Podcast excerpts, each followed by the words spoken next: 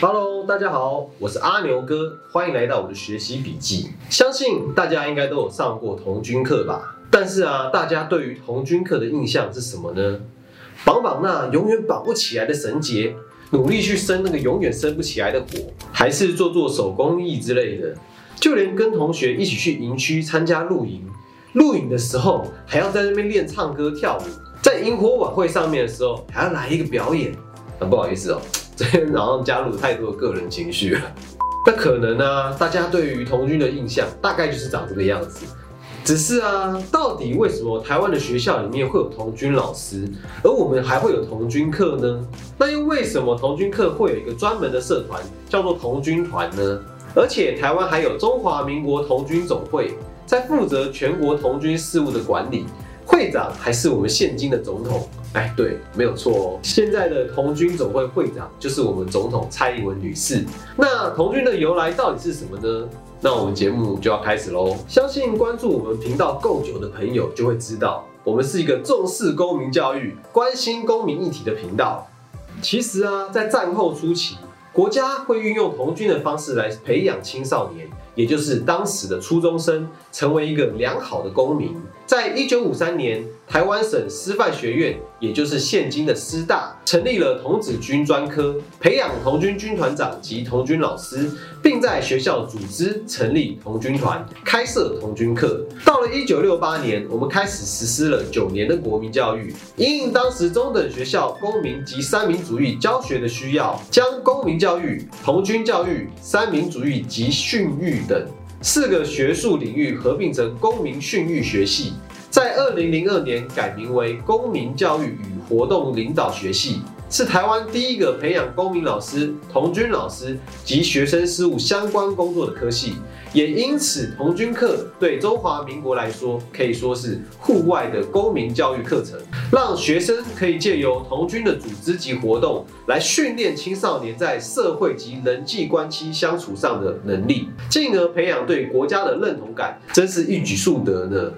可是啊，讲到这里，为什么当时的主政者会认为童军训练？会具有培养成为良好公民的功能呢？这恐怕啊，就要从童军的起源开始讲起了。童军的发源地在英国，是由第二次南非战争的将领罗伯特·贝登堡所创的训练方法。在童军训练被设计出来之前呢，英国的青少年主要是仿照军事训练的方式，并且是以教会为单位去活动、去训练青少年。然而，经历过战争的贝登堡认为啊，青少年他是一个特别的阶段，应该要有一套特别的训练方法，有别于一般的军人。并且希望借由他在殖民地所听见的故事，带入生活的技能，强调洁净身心的行为，才能具备有如骑士一般的良好道德素质，并且在训练完成之后去服务社会，让国家甚至是整个世界变得更加美好。贝登堡将这些观念结合他之前在殖民地训练的野外求生的知识，写成了《童子警探手册》。在这边小小帮大家补充一下，在二十世纪初的中国，教会内称十二到十八岁这个阶段的男生为童子，其实就是我们今天所谓的少年。比如说，当时在大陆的基督教青年会，也就是现在的 YNCA，就有成立童子部。而现在大家所知的中国童子军历史，说中国童子军第一军团起源于武昌文华学院。嗯，没有错，这个文华书院就在当今最热门的武汉。而文华书院是由严家林牧师所创立，当时书院的校长于日章和 YNCA 关系密切，这些原因可能也是将 Boy Scout 定义成童子军或童军的原因之一。那童军在创立初期其实是非常强调爱国教育的，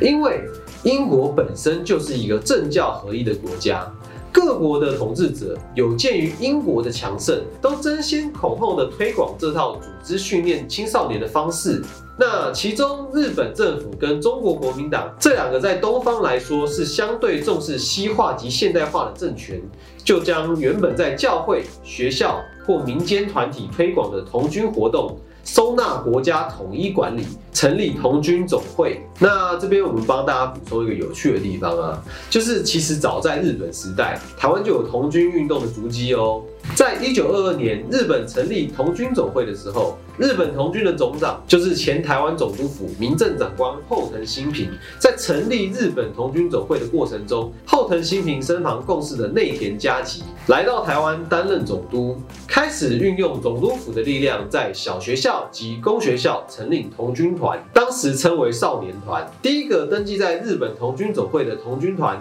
就位于台北的华山小学校，于一九二五年成立。至于第一个以本岛人，也就是以台湾人为主的童军团，则在一九二九年丰原公学校成立。因此，童军教育在台湾早在日本时代就有了，而不是中华民国开始管理台湾以后才从对岸传过来的。只是啊，战后中华民国为了强调童军对中国的贡献，而强调中国童军史的发展，所以我们就渐渐遗忘了日本时代在台湾发展的童军历史了。那